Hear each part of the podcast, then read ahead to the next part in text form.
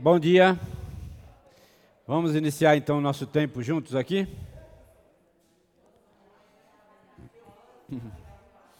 Esse já é o nosso terceiro encontro.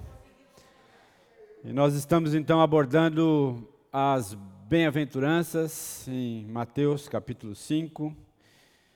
Ah, e hoje então nós vamos é, continuar a nossa exposição. Tivemos a, a nossa introdução. Ah, depois então falamos sobre a primeira das bem-aventuranças.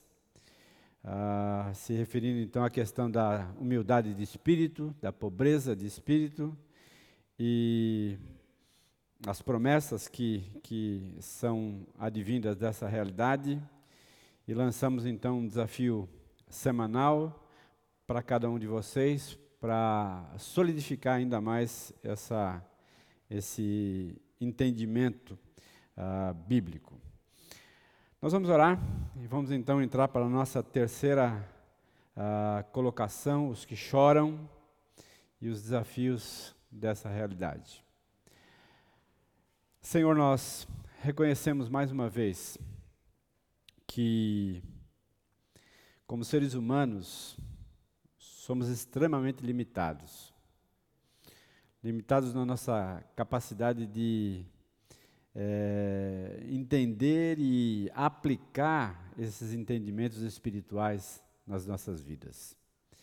Por isso, nós rogamos que o Espírito do Senhor, que um dia ah, selou o nosso coração, garantindo a condição de filhos, ah, herdeiros e co-herdeiros com o Senhor, que Teu Espírito então possa iluminar a nossa mente e o nosso coração e nos ajudar a compreender uh, profundamente essa realidade e, ao mesmo tempo, a Deus ter disposição de experimentá-la na nossa vida. Reconhecendo mais uma vez a nossa limitação e reconhecendo mais uma vez a bondade, a misericórdia e a graça do Senhor sobre as nossas vidas. Rogamos ainda a Deus pelas demais salas de escola bíblica nessa manhã.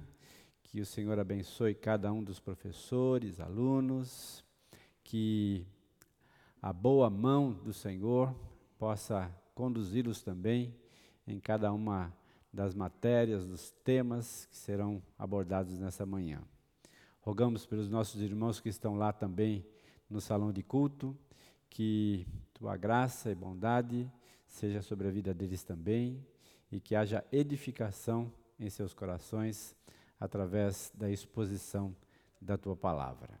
Rogamos ainda pelas demais comunidades, igrejas que se reúnem nessa manhã, que o Senhor também ah, conduza cada um deles e que tua palavra seja pregada com autoridade e com determinação.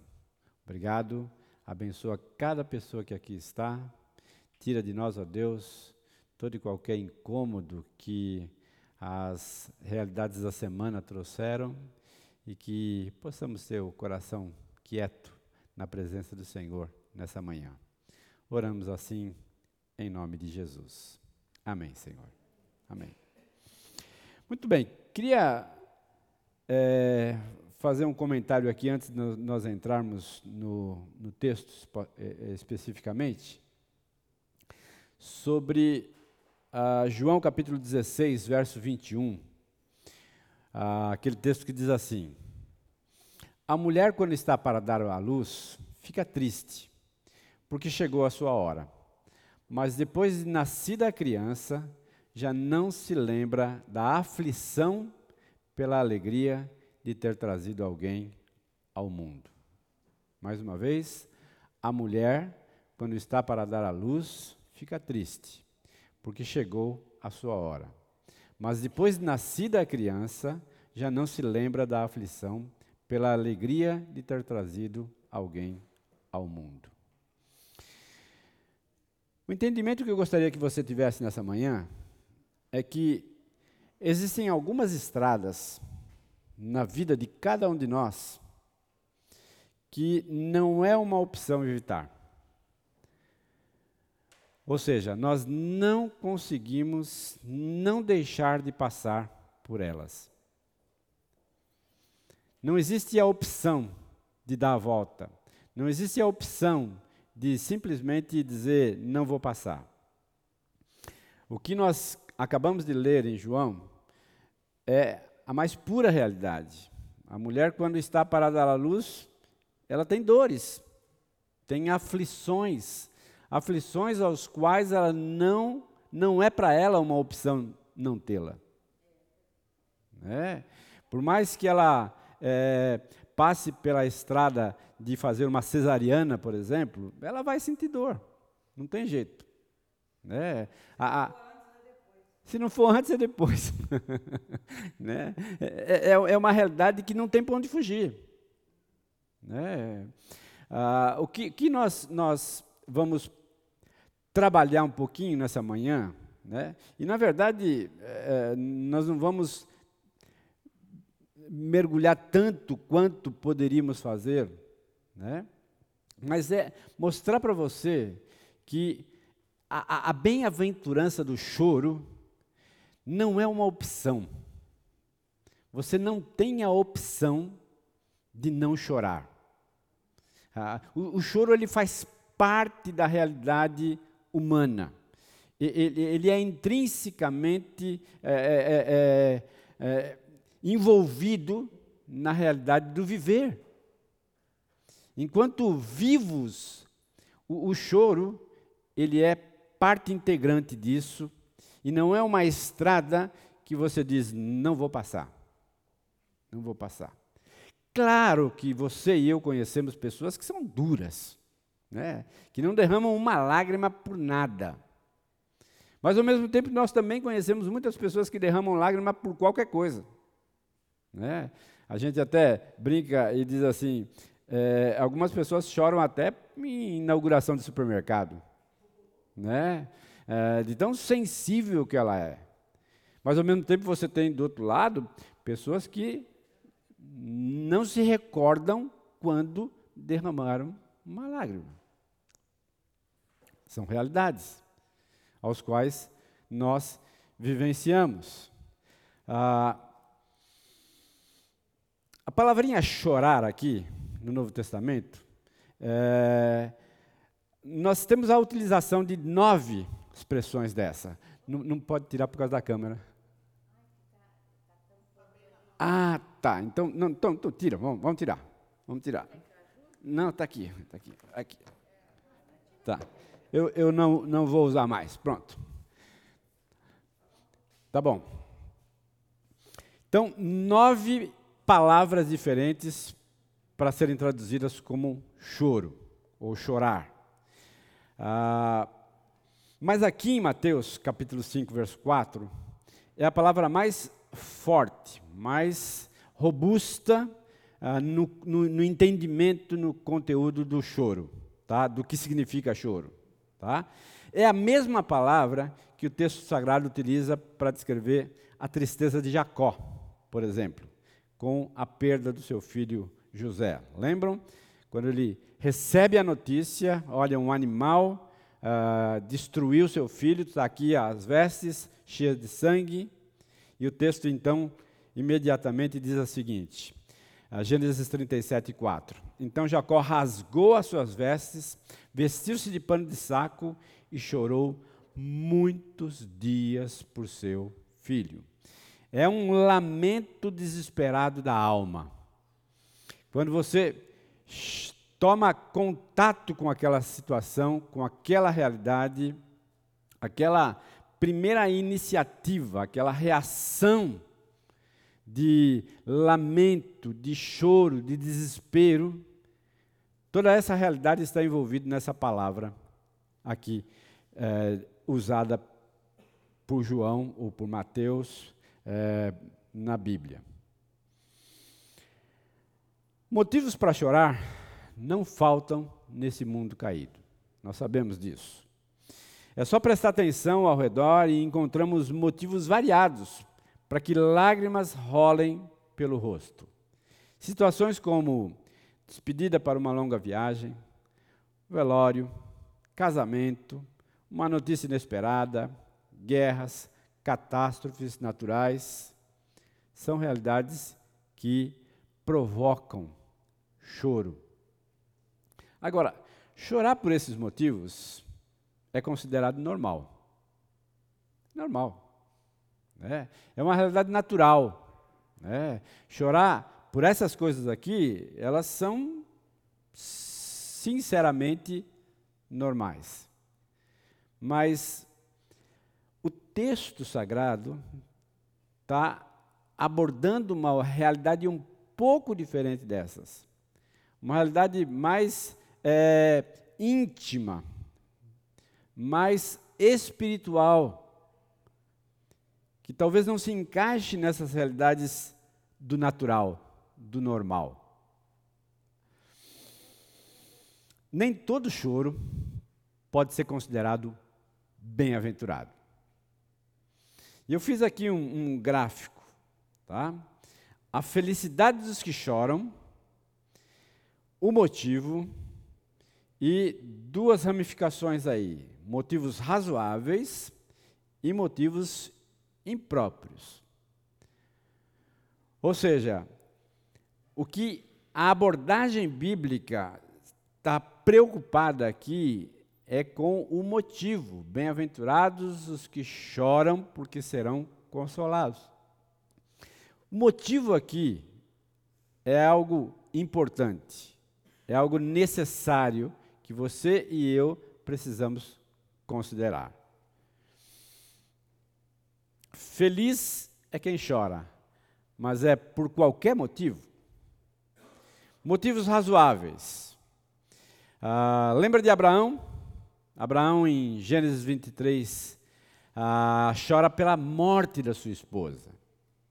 Motivo extremamente razoável. Né? Esposa morre e ele então se derrama em lágrimas. Davi, no Salmo 42.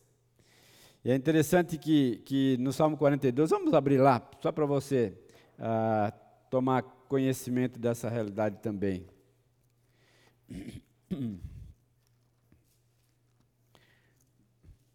Salmo de número 42.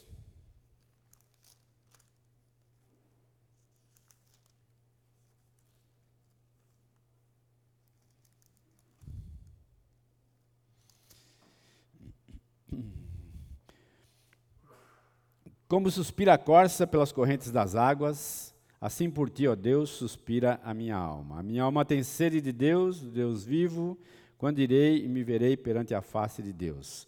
As minhas lágrimas têm sido o meu alimento dia e noite, enquanto me dizem continuamente: O teu Deus, onde está? Aquela sensação da ausência de Deus provocando lágrimas. Na vida, no entendimento, na percepção do salmista. E o texto continua dizendo o seguinte: Lembro-me destas coisas.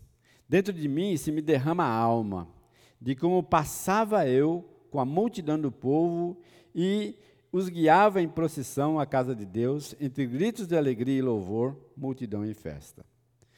Por que estás abatido, a minha alma? Por que te perturbas entre mim?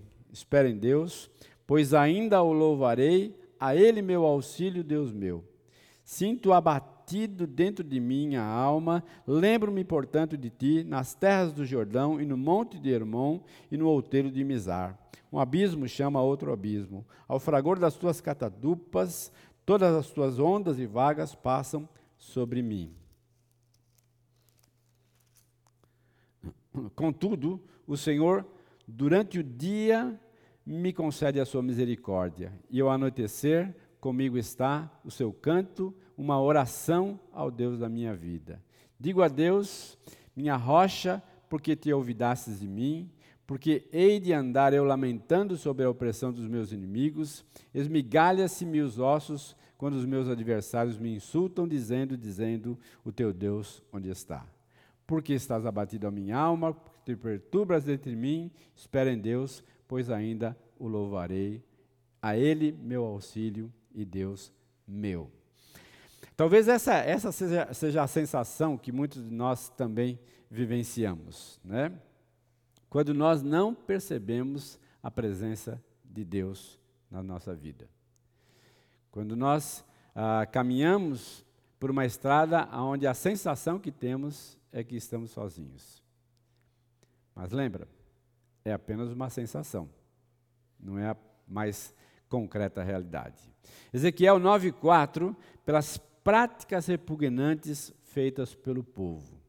Ezequiel olha para o povo, percebe a distância do povo com Deus e as práticas que estavam sendo ah, realizadas por aquele povo e que eram repugnantes a Deus, que eram contrárias à orientação de Deus. Isso então faz com que Ezequiel chore.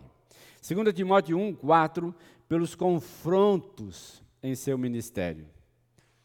Quantos confrontos levaram Timóteo, Paulo a derramarem lágrimas também? Jeremias 9:1, pelo castigo do povo. Quando ele percebe que Deus vai castigar o povo, isso leva ele também a lágrimas. Paulo, Atos 20 31 e Filipenses 3:18, pela preocupação com a igreja e com os falsos mestres. Todos esses são motivos plenamente razoáveis. São realidades aos quais eu e você também vivenciamos. Mas existem motivos impróprios que levam também as pessoas ao choro. Tá? Ah, uma paixão desenfreada, louca, por Tamar. Segundo Samuel 13, 2.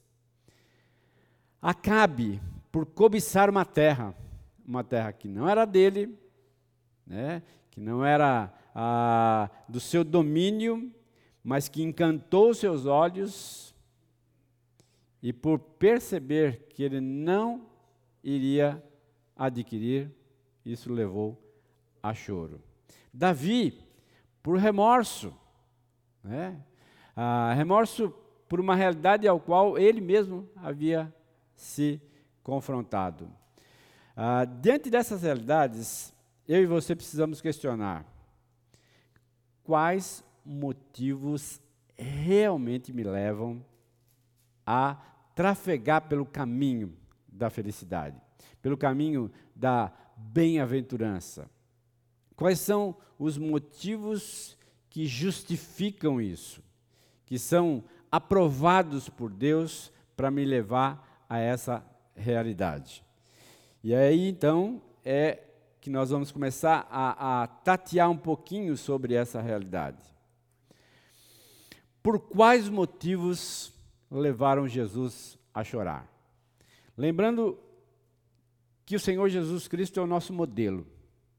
Todos nós estamos aqui ah, com o foco em Jesus. A nossa a, a nossa, o, nosso maior incentivo e o nosso maior desejo é imitar o Mestre. Por isso que nós chamamos, somos chamados de discípulos de Jesus. Os discípulos são aqueles que imitam o seu Mestre. E nós então queremos exatamente fazer aquilo que Jesus fez e não fazer aquilo que Jesus também não fez. Tá bom? Ah, João 11, 35. João, capítulo 11, verso de número 35. Se você abriu a sua Bíblia aí e quiser participar conosco lendo, fique à vontade. João 11, 35. Interessante. Pequenininho, mas com uma informação extremamente importante. Agora, qual o motivo do choro de Jesus? Qual foi? Só? Descrença das irmãs. Que mais?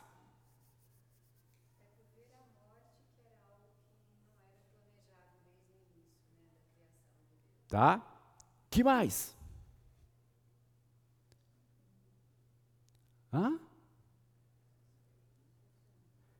A morte só fez com que Jesus chorasse. Mas ele sabia o que ele ia fazer depois. Tá. Eu acho que essa realidade é uma realidade que deve ser considerada por todos nós. O amor que Jesus tinha por Lázaro e a realidade da morte são dois elementos fundamentais. Por exemplo, nós ah, ficamos sabendo que, que um, um, um grande homem de Deus recentemente faleceu. Timothy Keller. Alguém aqui chorou por ele? Por que, que nós não choramos por ele? Porque nós não temos nenhuma vivência com ele. Porque nenhum de nós o conhece, o conheceu pessoalmente. Não, não, não caminhou com ele. Jesus conhecia Lázaro. Jesus já havia tido longos momentos de contato, de intimidade com aquela pessoa. E ouvir da morte levou Jesus a chorar, não apenas pela morte, mas porque havia um laço de afetividade entre os dois. Quando eu começo a entender um pouquinho mais isso, né, ah, eu, eu preciso fazer uma consideração. Por que, que nós não choramos quando olhamos para a realidade do nosso próprio coração? Por que nós não derramamos lágrimas por essas questões? Será que não existe intimidade entre você e o seu mundo interior? Existe. Será que não existe uma paixão desenfreada sobre os pecados aos quais você comete constantemente? Porque não há como negar que o pecado é bom, gostoso, prazeroso, que dá uma sensação de prazer. Essa é a realidade. Mas quando nós olhamos isto e olhamos a desaprovação de Deus, por que, que nós não lamentamos isso?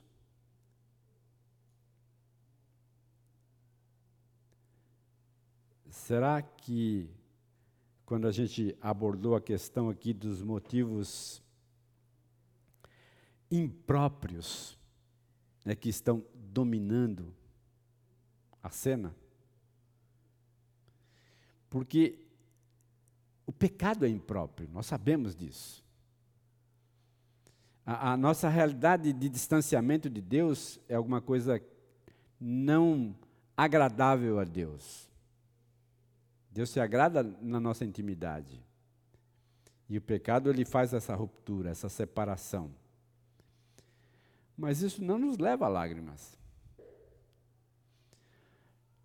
é algo que eu preciso considerar, refletir e começar a perceber o quão grave é a minha realidade e a sua realidade, a nossa realidade como seres humanos. Uh, Lucas 19, 41, uma outra pessoa lê para nós.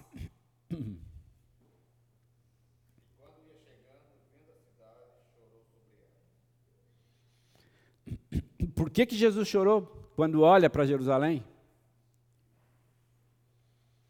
Se aproximando de Jerusalém, ele olha para aquele lugar e chora. Por quê? Hã? Porque ele sabia o que ia acontecer depois. que mais? Ah, né? Pela rejeição, né? Que ele sabia que aquele povo estava rejeitando o Salvador. Né? São motivos extremamente justificáveis né? que levaram Jesus a olhar para aquela terra e, e lamentar e, e, e chorar pela rejeição. Por que é que nós não choramos? Quando vemos, por exemplo,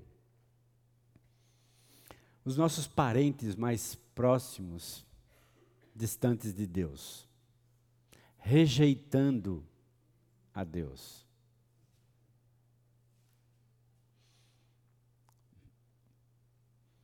Quem aqui tem um parente que você ama e que está distante de Deus? Você já chorou alguma vez por eles? Né? Você já lamentou por eles? Porque talvez esse, essa, essa sensação e essa, essa disposição de, de entender o quadro todo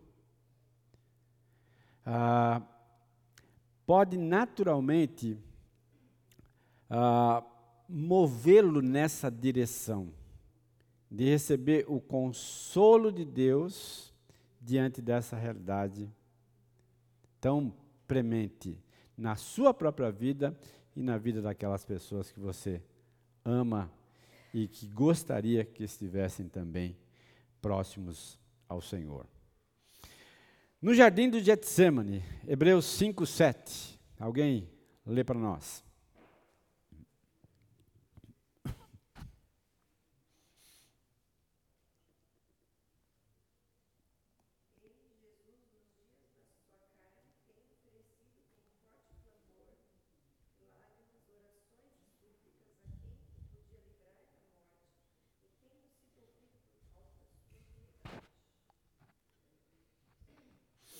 Agora, Mateus 26, 38.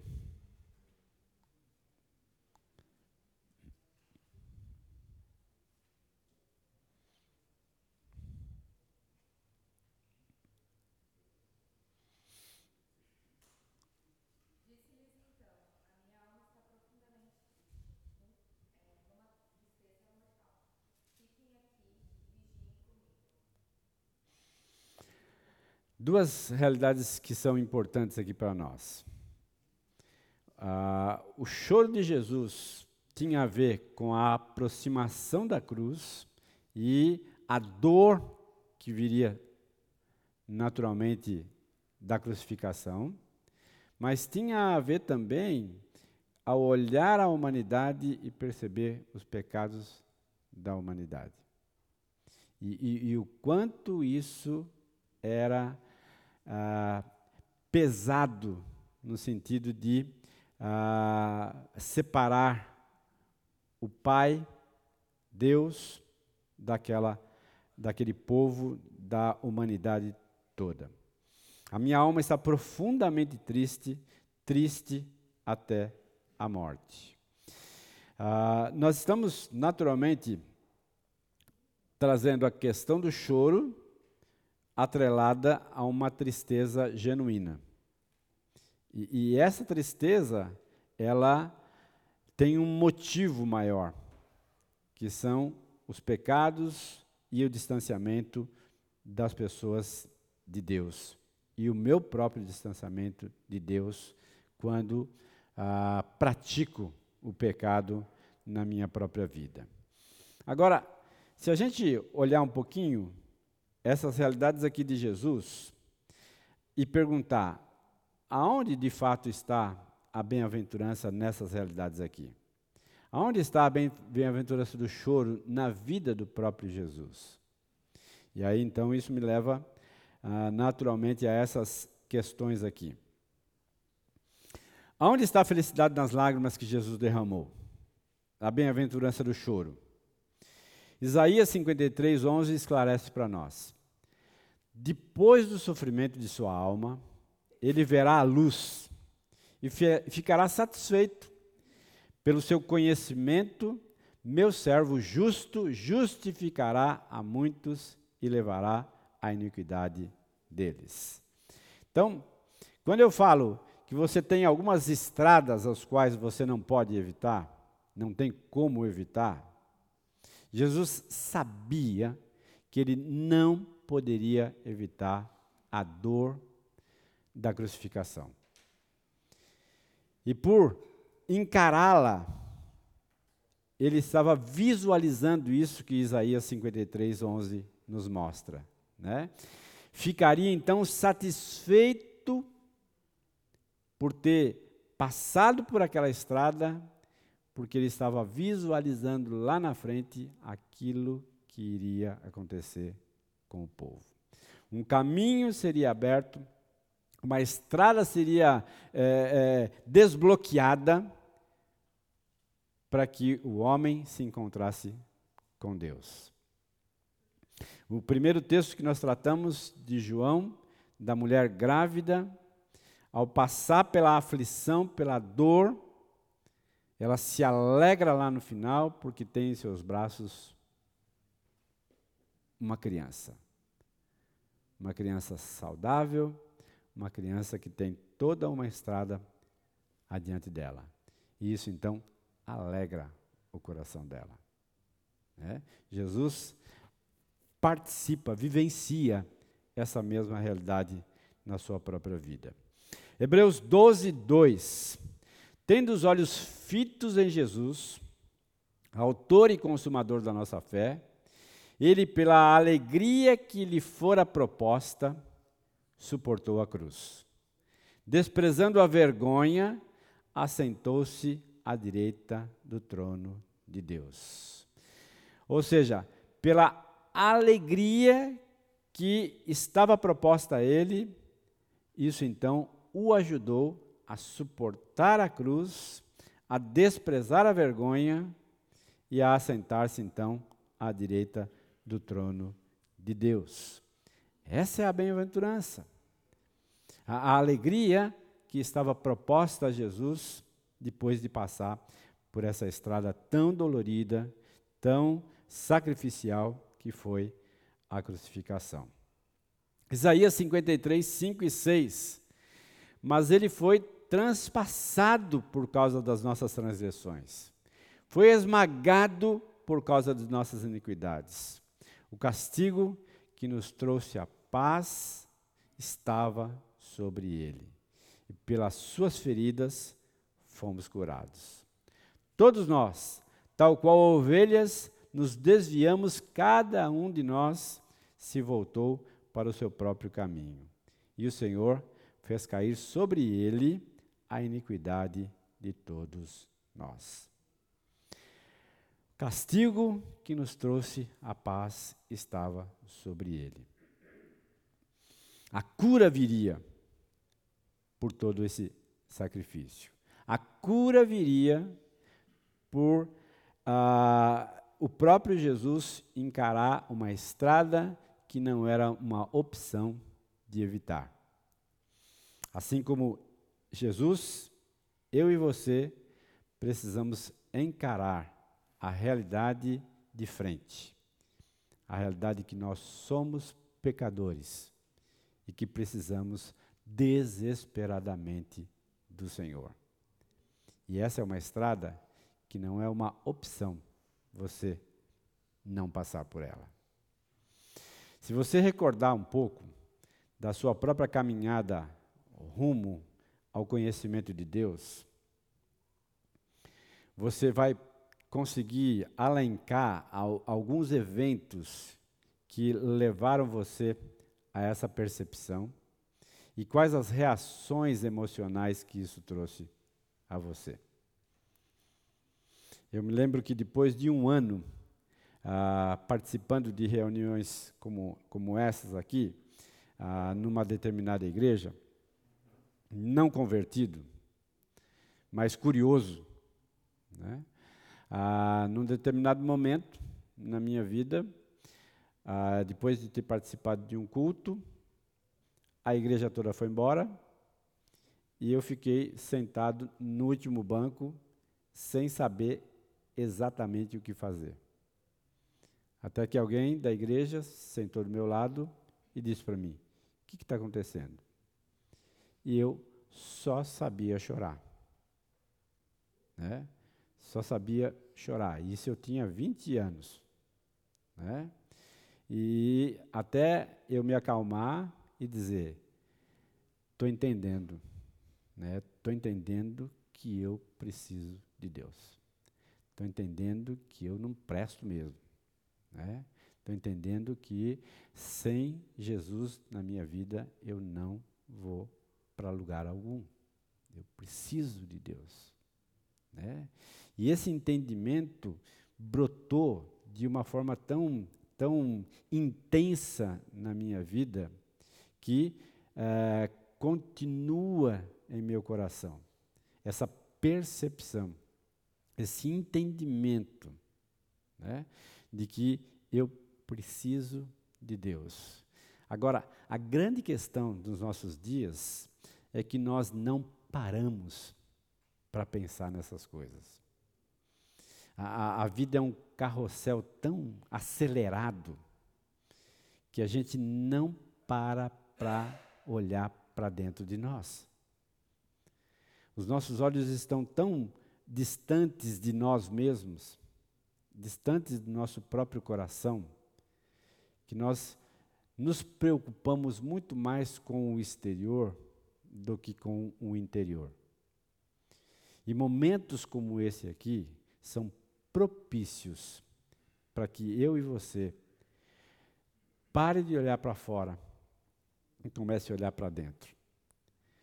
Pare de se distrair com toda a atenção e todo o colorido desse mundo e comece então a olhar a, as cores tão, tão opacas dentro de nós, dentro da nossa própria intimidade e do nosso próprio coração.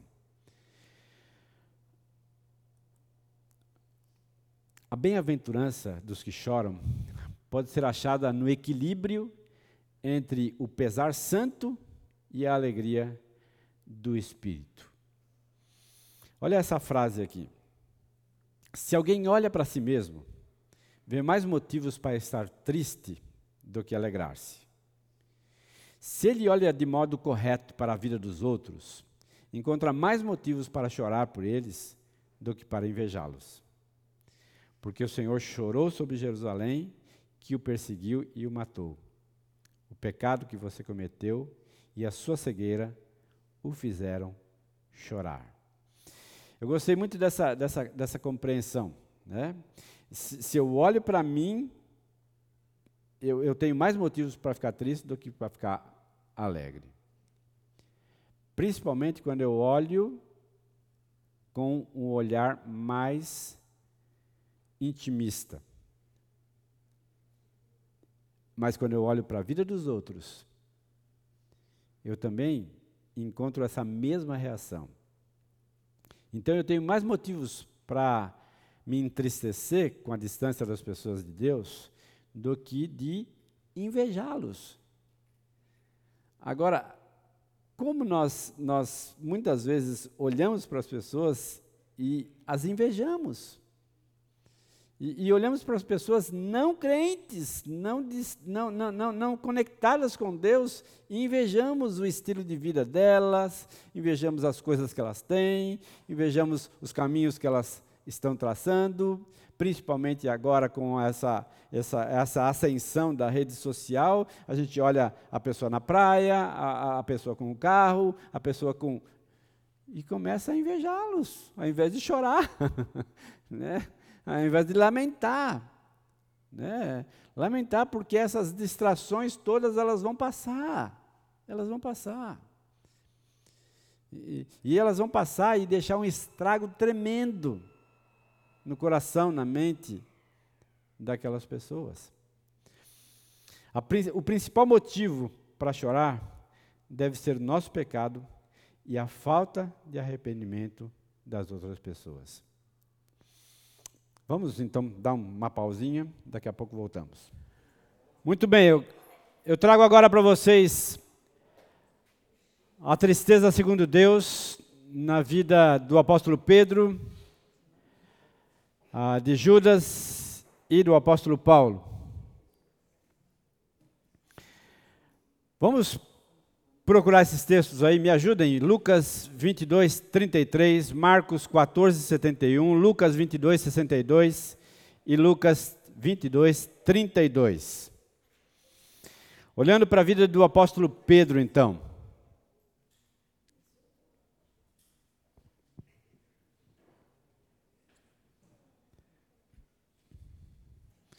Lucas 22, 33, alguém?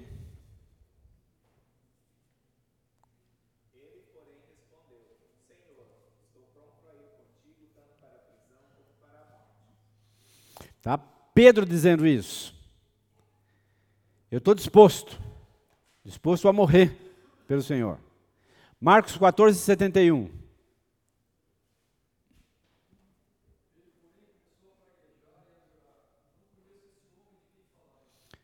No momento, estou disposto a morrer. No segundo momento, começa a praguejar, dizendo: Não conheço esse cidadão.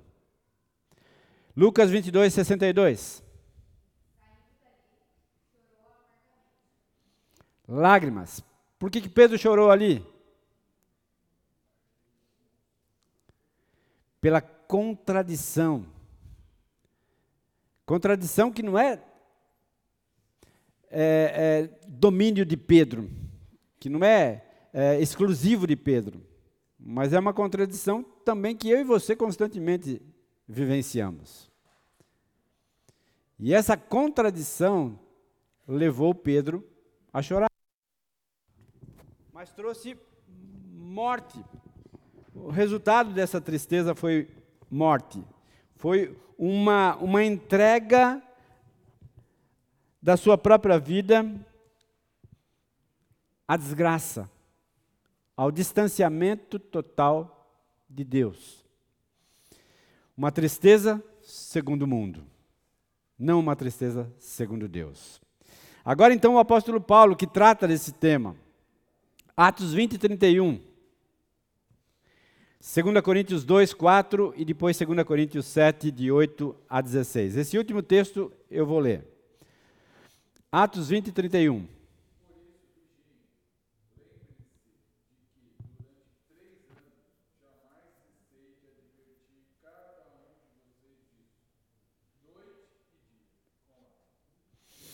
Vigiem, vigiem. 2 Coríntios 2, 4.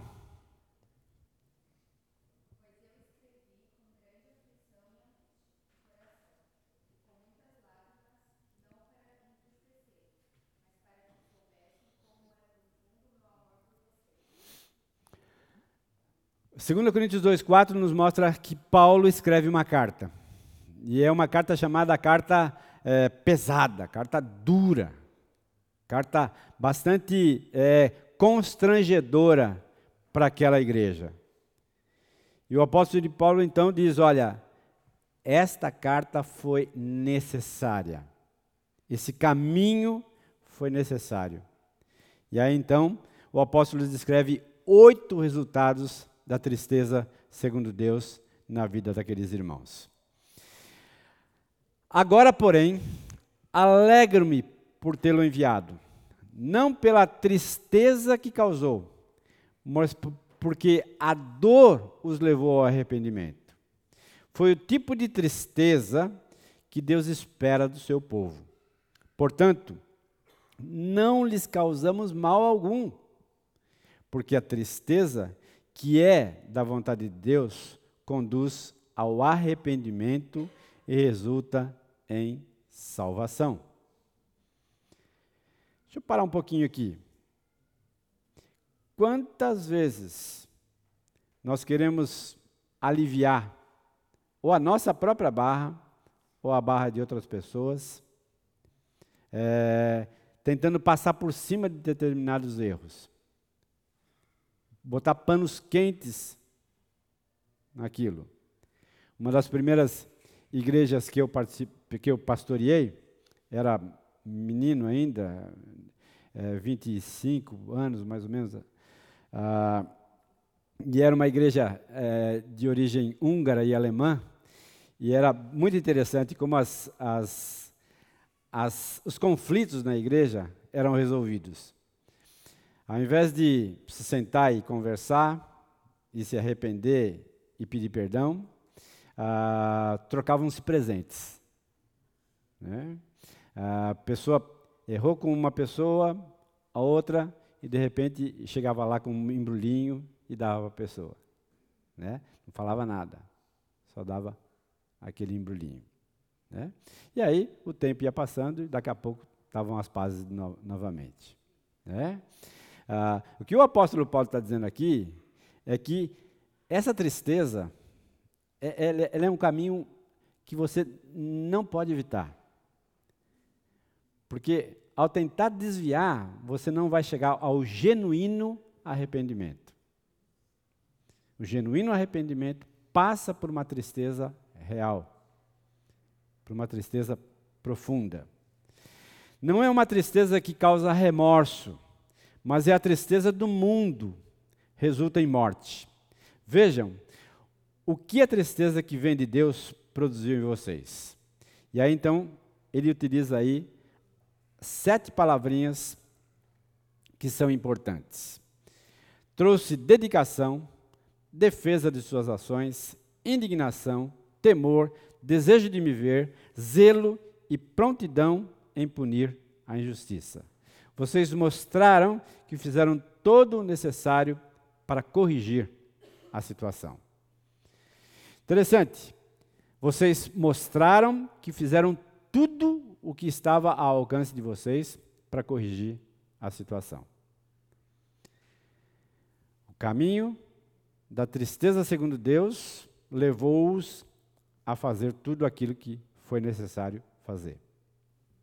Essas palavrinhas são importantes.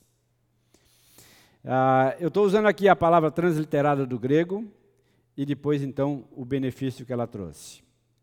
Ah, a palavra spuden é dedicação, compromisso para solucionar o problema. Ou seja, a dedicação daquele povo foi tanta que havia um comprometimento em de fato solucionar, em de fato resolver a situação. Não passou panos quentes, mas comprometeu-se em resolver.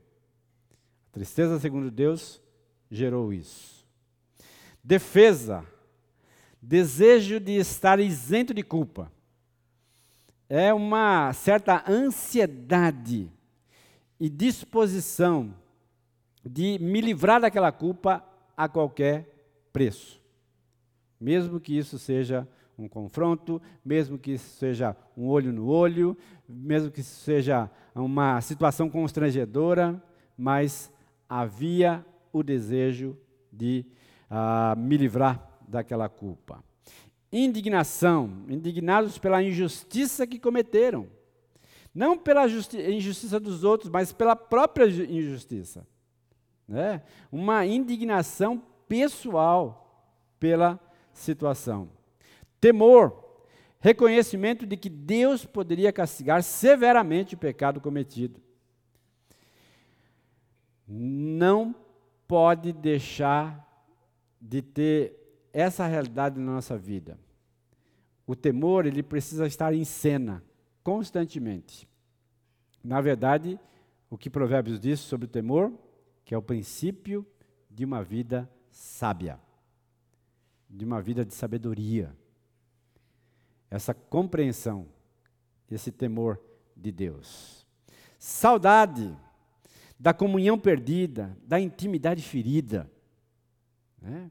Isso precisa causar no nosso coração, frente ao pecado, o quão bom era ter intimidade com Deus, o quão bom era ter intimidade com os irmãos, o quão bom era essa situação.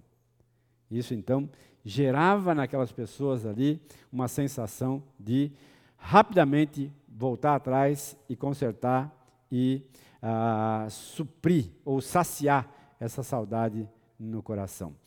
Um zelo, forte desejo de reparar os estragos causados pelo pecado. Zelo. Vindita, desejo insaciável de ver a justiça sendo feita. Então, uma tristeza, segundo Deus, ou nós podemos dizer que a bem-aventurança do choro trouxe essas realidades quando ela se manifesta na minha vida e na sua vida. Um exemplo da bem-aventurança do choro. O Salmo 51 aí é um verdadeiro retrato do arrependimento. Que diz lá: Tem misericórdia de mim, ó Deus. Tem misericórdia de mim, ó Deus, por causa do teu amor. Por causa da tua grande compaixão, apaga as manchas de minha rebeldia. Lava-me de toda a minha culpa, purifica-me do meu pecado, pois reconheço a minha rebeldia. Meu pecado me persegue todo o tempo. Pequei contra ti, somente contra ti. Fiz o que é mal aos teus olhos. Por isso tens razão no que dizes, e é justo teu julgamento contra mim. Pois sou pecador, pecador desde que nasci, sim, desde que minha mãe me concebeu. Vamos parar um pouquinho aqui. Né? O próprio Davi, depois de toda a lambança feita, né? depois do adultério, depois do assassinato, né? depois de tudo aquilo, tá? ele olha para a reação de Deus àquilo, tá? depois do confronto recebido pelo profeta, e ele diz: é justo, é justo. O que leva alguém a dizer é justo o castigo que eu estou recebendo? O que, que leva alguém a, fazer assim, a agir assim? Como? O arrependimento. Tá? O arrependimento de verdade. Não é o remorso. Porque o remorso causaria o quê? Causaria uma rebeldia. Né? Não é para tanto. Não é para tanto. Está sendo muito pesado isso. Não é para tanto. Mas quando há arrependimento de verdade, genuíno, né, há o, a compreensão de que aquilo de fato é justo. Aquilo que está me acontecendo é justo. É justo. Sou pecador desde que nasci, sem, desde que minha mãe me concebeu. Tu, porém, desejas a, verdade no íntimo e no coração. Me mostras a sabedoria. Purifica-me de minha impureza e ficarei limpo. Lava-me e ficarei mais branco que a neve. Devolve-me a alegria e a felicidade. Tu me quebraste, agora permite que eu exulte outra vez. Não continues a olhar para os meus pecados, remove as manchas da minha culpa. Cria em mim, ó Deus, um coração puro, renova dentro de mim um espírito firme. Não me expulses da tua presença e nem me retires o teu Santo Espírito. Restaura em mim a alegria de tua salvação e torna-me disposto a te obedecer. Uma declaração muito contundente e repleta de detalhes que mostram alguém que está caminhando exatamente rumo à direção certa e ao mesmo tempo debaixo da tristeza segundo Deus e não da tristeza segundo o mundo. Preceitos e promessas. Lembra na nossa introdução?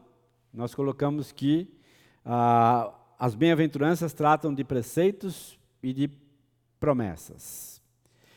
Ah, quando decidimos seguir o modelo deixado por Cristo, sendo um bem-aventurado por chorar pelos nossos pecados e pelos pecados do próximo, quando choramos pela perda de intimidade com o Pai, em razão dos nossos pecados, quando colhemos desse choro a tristeza segundo Deus, que produz o arrependimento genuíno, podemos então esperar receber a promessa do consolo de Deus, pelo menos em parte nesta vida.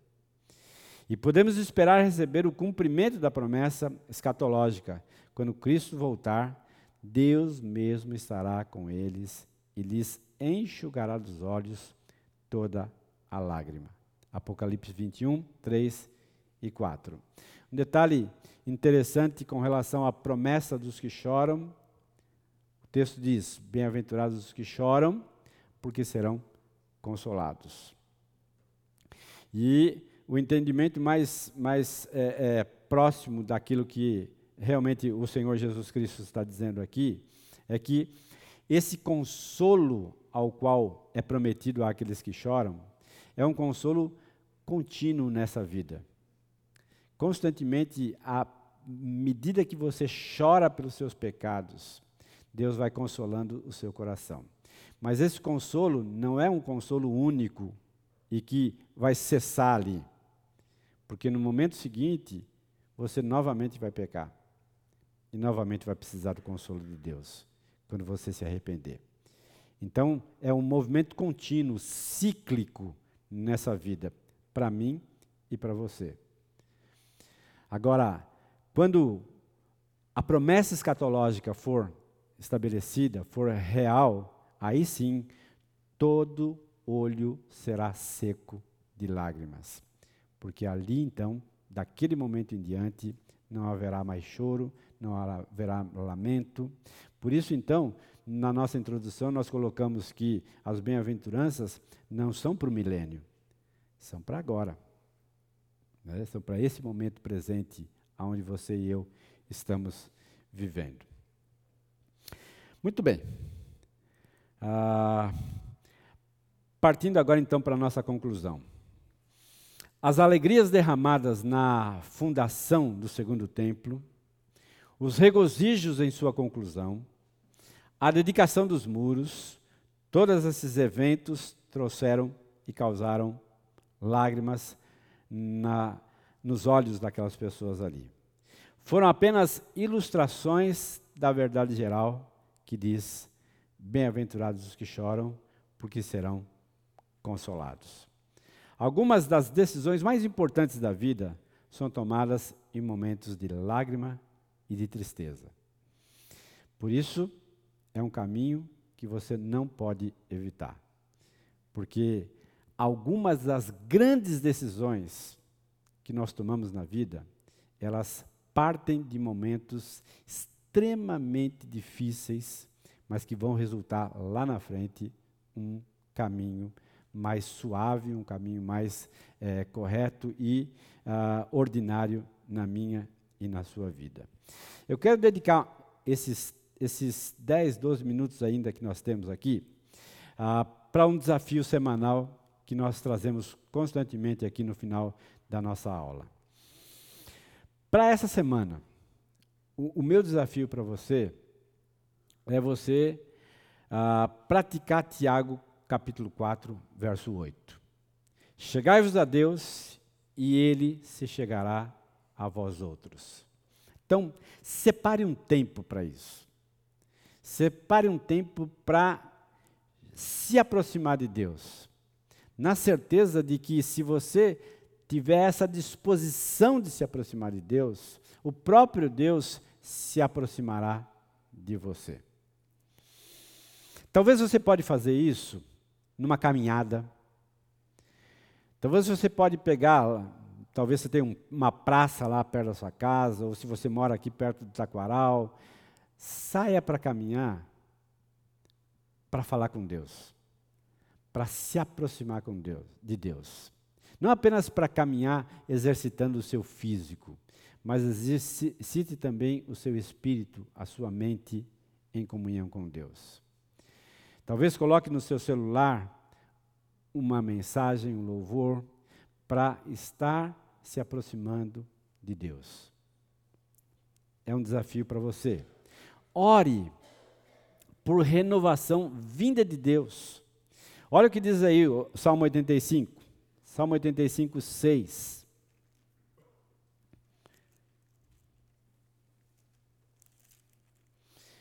Salmo 85, versículo 6. Porventura não tornarás a vivificar-nos, para que em ti se regozije o teu povo. Ore por um reavivamento em seu coração.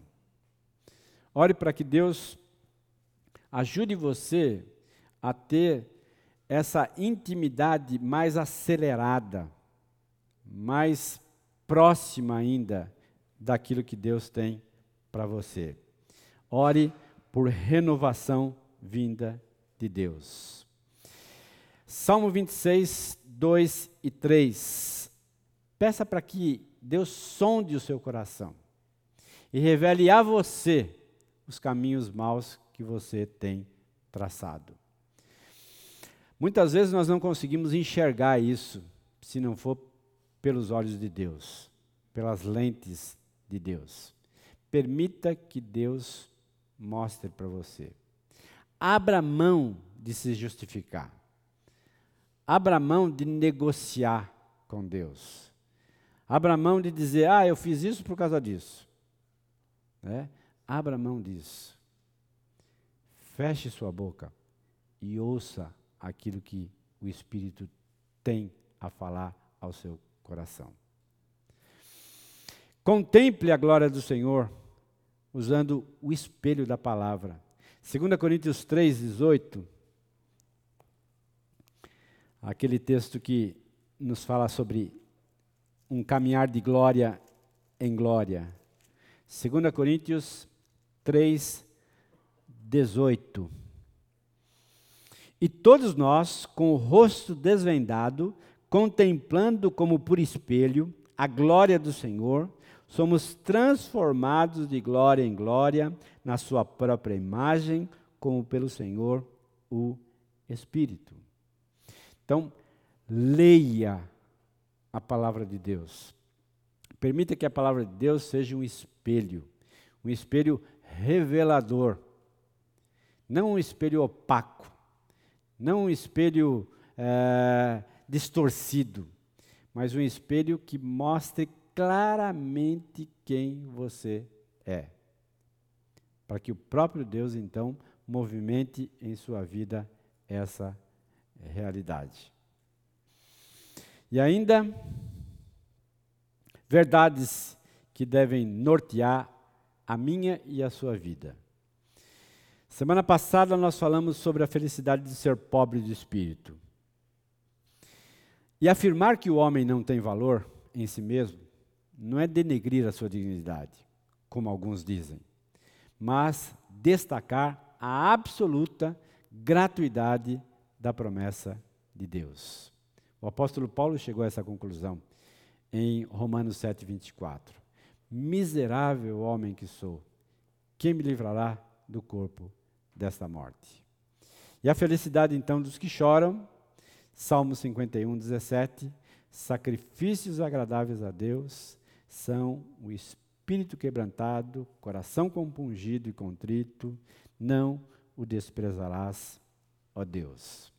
Então, para essa semana, o desafio para você é esse sacrifício agradável a Deus, se aproximando dele, permitindo que ele se aproxime de você, ore por renovação vinda da parte de Deus, por sondagem de Deus e por uma contemplação através do espelho da palavra de Deus. Vamos orar? Queria que você orasse com uma outra pessoa. Uma outra pessoa que vai ter algum contato com você essa semana. E o desafio é compartilhe com essa pessoa também, para que ela acompanhe você em oração. Tá bom? Dois a dois, se aproxime de alguém e ore juntos aí.